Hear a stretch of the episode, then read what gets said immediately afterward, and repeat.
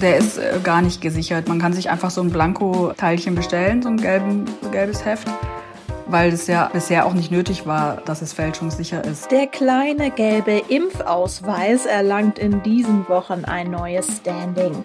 Doch das ruft jetzt auch Kriminelle auf den Plan. Sie bieten gefälschte Impfpässe an. Bonn Aufwacher. News aus Bonn und der Region, NRW und dem Rest der Welt. Hallo zusammen, schön, dass ihr zuhört. Und am Anfang habe ich direkt einen Aufruf. Knallharte Disziplin, das muss ein professioneller Balletttänzer für seinen Beruf wohl mitbringen. Zumindest glaube ich das. Ob das stimmt, frage ich Ende der Woche den Tänzer Michael Foster. Er arbeitet beim Ballett am Rhein und ich habe ihn für ein Gespräch für eine unserer Wochenendfolgen eingeladen. Und ich würde sehr gerne eure Fragen mitbringen. Schreibt mir gerne eine Mail an aufwacher.rp-online.de und dann werde ich eben eure Fragen in eurem Namen an Herrn Foster stellen. Ganz herzlichen Dank. Zum Start blicken wir auf die Meldungen aus Bonn und der Region. Die Autobahn 59 bei St. Augustin soll in den nächsten Jahren ausgebaut werden und mehr Spuren bekommen. Voraussichtlich ab dem Jahr 2025 will die Autobahn GmbH mit dem Ausbau zwischen dem Autobahndreieck St. Augustin West nahe der Kläranlage Menden und dem Autobahndreieck Bonn Nordost bei Wielich-Mühldorf beginnen.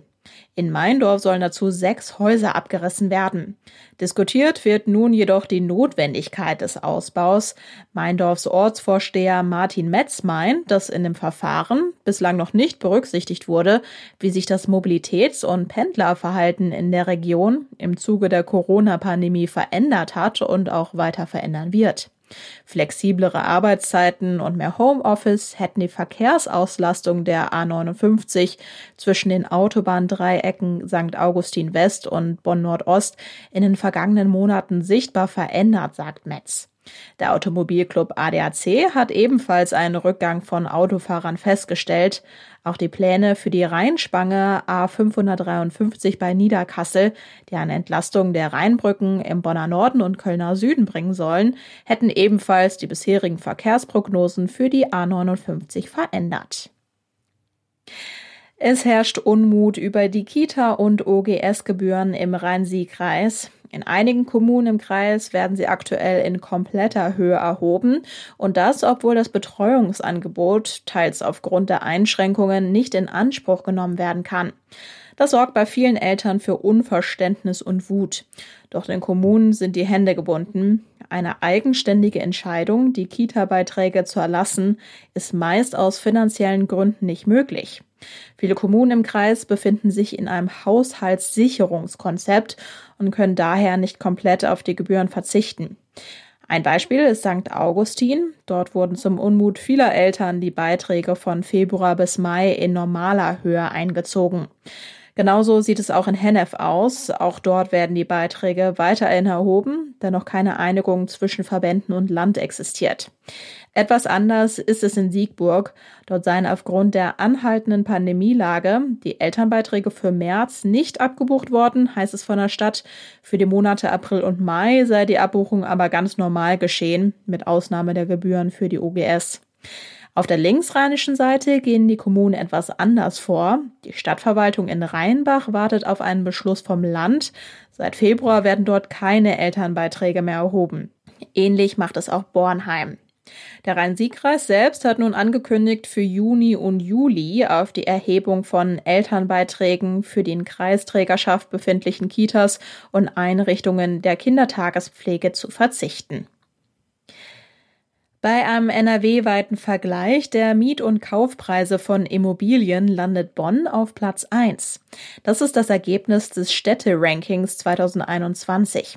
Die Durchschnittsmieten für Bestandswohnungen sind in den vergangenen Jahren überall gestiegen, von rund 18 Prozent in Remscheid bis zu mehr als 30 Prozent in Köln und Dortmund. Die Stadt Bonn liegt hier mit einer durchschnittlichen Steigerung von 27 Prozent im oberen Mittelfeld. Dafür landet Bonn bei den durchschnittlichen Mietpreisen pro Quadratmeter auf dem ersten Platz. Während diese Ende 2020 in Gelsenkirchen und in Hagen bei knapp 6 Euro lagen, werden in Bonn durchschnittlich 10,26 Euro pro Quadratmeter fällig. In Köln auf Platz 2 waren es 10,22 Euro, in Düsseldorf auf Platz 3 10,13 Euro. Noch deutlicher sind die Unterschiede bei der Entwicklung der Kaufpreise. Während der durchschnittliche Quadratmeterpreis bei Bestandswohnungen in Gelsenkirchen bei 1512 Euro liegt, landet Bonn mit einem durchschnittlichen Quadratmeterpreis von 3995 Euro ebenfalls vor Köln und Düsseldorf auf dem ersten Platz. Wir kommen zu unserem ersten großen Thema.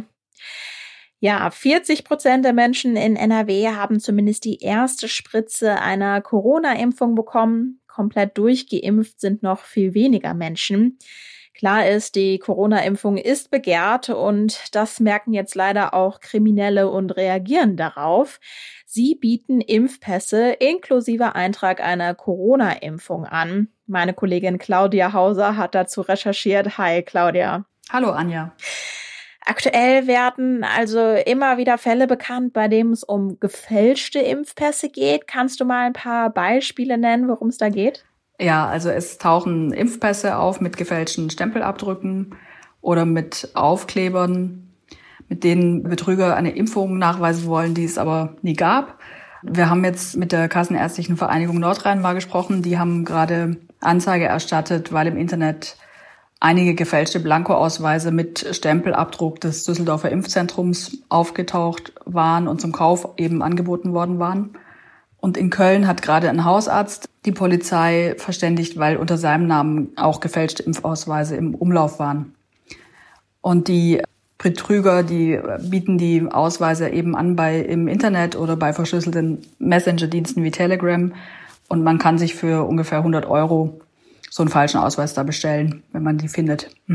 Ja, vielleicht dann direkt grundsätzlich die Frage, wie gut ist denn so ein Impfpass vor Fälschung gesichert? Der ist äh, gar nicht gesichert. Man kann sich einfach so ein Blanko-Teilchen bestellen, so ein, gelben, so ein gelbes Heft, weil es ja bisher auch nicht nötig war, dass es fälschungssicher ist. Also das galt einfach immer schon als Nachweis für Impfungen und war ein Gesundheitszeugnis. Und deshalb hat der Impfausweis auch keine Sicherheitsmerkmale wie unser Führerschein oder unser Personalausweis. Hm. Ja, die Kölner Polizei zum Beispiel hat jetzt auch extra eine eigene Ermittlungsgruppe eingerichtet. Was ist denn deren Aufgabe? Ja, die beschäftigen sich rein äh, mit diesem neuen Betrugsdelikt. Also sind drei Beamte, ist eine kleine Ermittlungsgruppe, die heißt Stempel. Und die sind jetzt eben da, um diese Fälschung aufzuspüren ich habe mit der Leiterin gesprochen, die hat mir erzählt, dass es eine, inzwischen eine höhere zweistellige Zahl an Ermittlungsverfahren gibt. Also so 13, 14 werden es sein. Und die Verfahren laufen wegen des Verdachts, gefälschte Impfausweise hergestellt und angeboten zu haben. Vier Tatverdächtige haben die inzwischen ermittelt, also die arbeiten seit Anfang Mai. Und die sind eben verdächtig, solche gefälschten Pässe angeboten zu haben und auch Geld dafür gekriegt zu haben. Da wurde mit der Digitalwährung Bitcoins bezahlt. Und sie hat mir eben auch gesagt, dass es für die Täter eine relativ komfortable Situation ist, weil die das Geld nehmen, aber eben noch nicht mal irgendeinen gefälschten Pass verschicken. Und ja, davon ausgehen können, dass der, der sowas bestellt, eben auch nicht zur Polizei geht und sagt, hier, mein falscher Impfpass ist nicht angekommen, ich möchte gerne Anzeige erstatten. Also es wird niemand tun. Und deshalb waren sie auch davor, zu versuchen, sich so einen gefälschten Impfpass anzuschaffen, weil es meistens eben sowieso nicht gut geht. Also meistens verliert man, begeht man nicht nur eine Straftat, sondern verliert auch noch das Geld dabei. Was gibt es denn für Strafen für Menschen, die so einen Impfausweis fälschen? Ja, das ist, glaube ich, ein bisschen komplizierter zu erklären. Also wenn der Stempel eines Arztes mit Unterschrift in dem Impfpass ist und dieser Arzt frei erfunden wurde oder existiert, aber den Eintrag gar nicht gemacht hat, dann ist es eine Urkundenfälschung.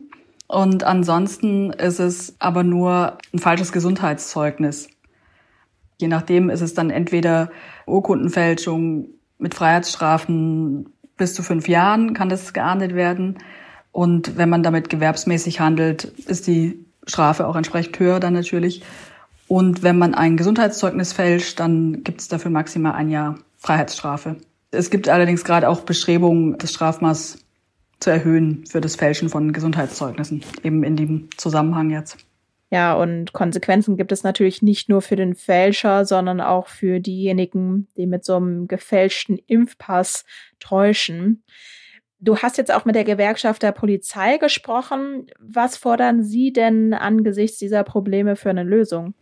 Ja, die sagen halt vor allem, dass es insgesamt der gelbe Pass nur eine sehr kurzfristige Übergangslösung sein kann, aus den eben genannten Problemgründen eben, und dass jetzt so schnell wie möglich der digitale Impfpass her muss. Die sind auch gar nicht dafür, dass es dafür jetzt härtere Strafen gibt für diese Fälschungen weil das im Moment eben gar nicht hilft. Es kann irgendwann mal im Nachgang dann andere Konsequenzen haben, aber im Moment sagen die, ging es eher darum, dass zum Beispiel die Gesundheitsbehörden, die Gesundheitsämter jedem Geimpften ein amtliches Dokument ausstellen, was sie dann als Bescheinigung bei sich haben können und womit man eben nachweisen kann, dass man geimpft ist. Und das andere Problem, was die sehen, ist halt auch, dass jetzt nicht jeder so einen gefälschten Pass erkennt. Also jeder Polizist oder auch eine Friseurin müsste ja den Impfpass auch lesen können. Also da müsste man auch eigentlich nochmal alle möglichen Leute dahingehend schulen. Und deshalb ist die einzige Lösung, dass so schnell wie möglich der digitale Impfpass her muss. Stand jetzt ist Ende Juni. Aber viele rechnen schon damit, dass sich das eher noch ein bisschen zieht. Gefälschte Impfpässe. Die Infos hatte meine Kollegin Claudia Hauser. Herzlichen Dank. Gern geschehen. Die große Knappheit. Mit diesen Worten kann man unser nächstes Thema beschreiben, denn überall in der Region fehlen Baustoffe und darüber spreche ich jetzt mit meinem Kollegen Reinhard Kowalewski. Hi Reinhard, willkommen im Aufwacher Podcast. Ja, einen schönen guten Tag nach Düsseldorf. Die erste Frage direkt, was fehlt denn überhaupt alles? Ja, also ich war wirklich verblüfft darüber, was alles fehlt. Also Dachfenster brauchen zehn oder zwölf Wochen. Styropor für zum Dämmen fehlt. Das braucht man jetzt zum Klimaschutz ja, um die Häuser besser zu dämmen. Es fehlen Farben, es fehlen Dämmstoffe, es fehlt sehr viel Holz. Und die Handwerker erzählen, dass sie ähm, teilweise tägliche Preissteigerungen haben. Ja, kannst du da vielleicht ein bisschen näher drauf eingehen, also was es für Rückmeldungen so gibt? Also bei uns in NRW ist laut deiner Recherche eben jetzt speziell das Handwerk alarmiert. Ja, das ist schon erschreckend. Also ein Tischlermeister aus Düsseldorf sagt, der Preisdruck ist massiv, Preissteigerungen kommen in rascher Folge, sagt Thomas Doppheide, Tischlermeister. Ein Obermeister der Maler- und Lackiererinnung sagt, ich muss Aufträge strecken oder schieben. Also sprich, er kann gar nicht so viel Aufträge annehmen und abarbeiten, wie er hat. Ein Dachdeckermeister sagt, ich muss zwei oder mehr, mehr Stunden am Tag rumtelefonieren, nur um überhaupt genügend Material zu kriegen. Das ist ja schrecklich. Ein Kollege aus Mühlheim an der Ruhr, quasi im Ruhrgebiet, am Rand des Ruhrgebiets, sagt, für die bereits vorhandenen Aufträge konnten wir uns noch vorsorgen. Unser Dachdecke-Einkauf hatte vorgewarnt. Aber bei Fenstern, da hat er jetzt schon Lieferzeiten von zehn Wochen. Doppelt so lange wie vor paar Monaten. Das heißt, die können viele Aufträge im Moment gar nicht annehmen. Ja, und für die Kunden ist das natürlich ein Riesenproblem. Du hast es jetzt also schon angeschnitten, aber kannst du noch mal explizit sagen, was eben jetzt dieser Baustoffmangel für Konsequenzen hat? Naja, die meisten Leute haben ja zum Glück ein Dach und eine Wohnung und Fenster. Insofern ist es vielleicht nicht ganz so schlimm. Aber viele Leute überlegen ja im Moment, ob sie auch wegen der niedrigen Zinsen ihre Häuser modernisieren. Oder sie überlegen, ein neues Haus bauen zu lassen. Und wenn es da immer wieder neue Engpässe gibt, dann ist das natürlich äußerst ärgerlich. Ich habe auch mit Handwerkern darüber gesprochen, was raten sie denn den Kunden? Zum einen müssen die Kunden eine bittere Nachricht ähm, sagen wir, akzeptieren. Die Handwerker fordern oft sogenannte gleitende Preisklauseln. Das heißt, wenn zwischen Auftrag und Abarbeiten des Auftrages eine relativ lange Zeit ist, kann sein, dass am Ende alles 10 oder 20 Prozent teurer wird, weil die Rohstoffe zwischendurch teurer geworden sind.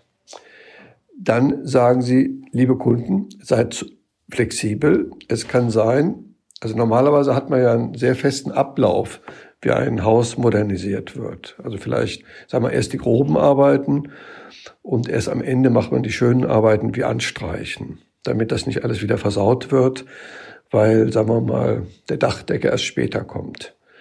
Die Handwerker sagen einfach, Leute, seid ein bisschen flexibler. Es kann sein, dass die Reihenfolge durcheinander kommt weil der eine Kollege leider kein Material hat, dann kann der andere aber trotzdem schon mal anfangen.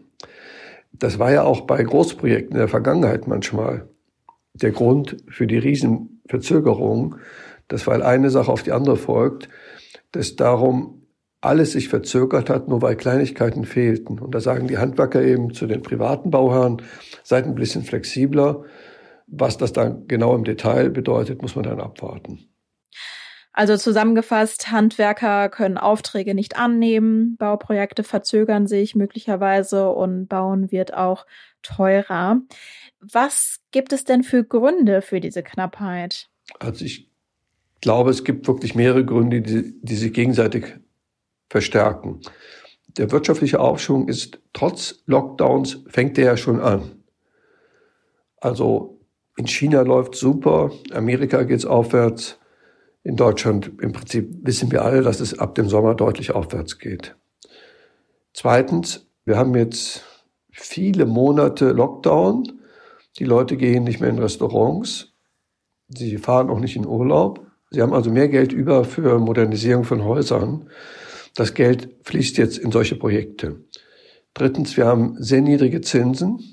Das vierte ist, also für die Knappheit, dass sich das eben gegenseitig weggekauft wird und dass viele Handwerksfirmen wahrscheinlich selber dann wiederum eine kleine Vorratshaltung machen. Also die wollen eben nicht in sechs Wochen dastehen und nichts haben. Also bestellen sie vielleicht ein bisschen mehr auf Vorrat und dann kann sich das wieder verstärken. Das sagt uns der Professor Ferdinand Dudenhöfer, ist einer der bekannten Wirtschaftsprofessoren hier aus NRW. Also viele Gründe für ein Problem wie kann man das denn dann jetzt überhaupt lösen oder woran denkt man jetzt? Die Politik in NRW macht jetzt einen sogenannten Materialgipfel. Das haben die Handwerker vorgeschlagen. NRW-Wirtschaftsminister Pinkwart, den haben wir gefragt, was hält er davon? Da hat er geantwortet per E-Mail, ich mache das einfach. Wenn man ehrlich ist, also was dabei genau rauskommen soll, bin ich mir nicht so sicher, weil der Wirtschaftsminister kann ja nicht einfach festlegen, jetzt gibt's mehr Holz oder jetzt gibt's mehr Kautschuk, jetzt gibt's mehr Dämmwolle. Wir haben ja freie Märkte. Und wir wissen ja aus der alten DDR oder aus Kuba und anderen kommunistischen Ländern, also in dem Moment, wo der Staat anfängt, sowas zu steuern, geht alles schief. Also das hat keinen Sinn. Man kann an sich nur hoffen, dass der Markt das am Ende ausgleicht. Die Preise steigen, also wird es mehr Holz geben, es wird mehr Dämmstoffe geben, es wird mehr Farben geben. Und am Ende wird sich die Krise wieder ausbalancieren. Das dauert aber jetzt ein paar Wochen oder Monate. Man kann an sich nur die Nerven behalten. Viele Baustoffe sind knapp. Zum Beispiel fehlt ganz viel Holz. Zu der großen Knappheit war das Reinhard Kowalewski. Herzlichen Dank. Ja, viele liebe Grüße und einen schönen Tag. Kommen wir zu den Meldungen in Kürze. Der NRW-Landtag kommt heute zu einer neuen Sitzung zusammen. Gestern hatte die Landesregierung angekündigt, dass alle Schulen in NRW Ende Mai wieder zum täglichen Präsenzunterricht in voller Klassenstärke zurückkehren sollen. Voraussetzung ist eine stabile 7-Tage-Inzidenz unter 100. Heute Vormittag kommt jetzt der Innenausschuss zu einer Sondersitzung zusammen. Angesetzt ist eine aktuelle Stunde zu antisemitischen Ausschreitungen in NRW. Angesetzt sind heute außerdem viele verschiedene Pressekonferenzen. Die Kassenärztliche Vereinigung Nordrhein informiert heute Morgen zum Impfen in den Arztpraxen. Das Klima ist Thema bei einer Vorstellung von NRW-Wirtschaftsminister Andreas Pinkwart und Ulf Reichhardt. Er ist Vorsitzender der Geschäftsführung der neuen Landesgesellschaft Energie- und Klimaschutz in NRW. Sie sprechen zum aktuellen Stand der Initiativen bei Klimaschutz und Energiewende. Zum Thema Kultur gibt es außerdem eine Vorstellung zur digitalen Lit Cologne, die in der nächsten Woche startet. Das Wetter, der Tag ist größtenteils trocken, es gibt Wolken und nur vereinzelt schwache Schauer. Zwischendurch lockert es auch mal auf bei Temperaturen bis zu 18 Grad. Am Freitag ist es erst wechselnd bewölkt, zum Nachmittag ist dann mehr Regen drin, zwischendurch auch mal Gewitter bei bis zu 19 Grad. Jetzt hoffe ich, ihr habt einen angenehmen Donnerstag. Wir hören uns morgen wieder. Bis dann. Mehr Nachrichten aus Bonn und der Region gibt's jederzeit beim Generalanzeiger. Schaut vorbei auf ga.de.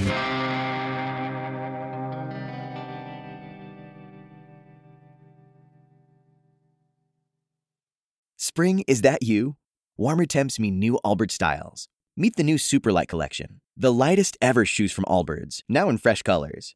These must have travel shoes have a lighter than air feel and barely there fit that made them the most packable shoes ever. Plus, they're comfy right out of the box. That means more comfort and less baggage. Experience how Allbirds is redefining comfort. Visit allbirds.com and use code SUPER24 for a free pair of socks with a purchase of $48 or more. That's A L L B I R D S.com, code SUPER24.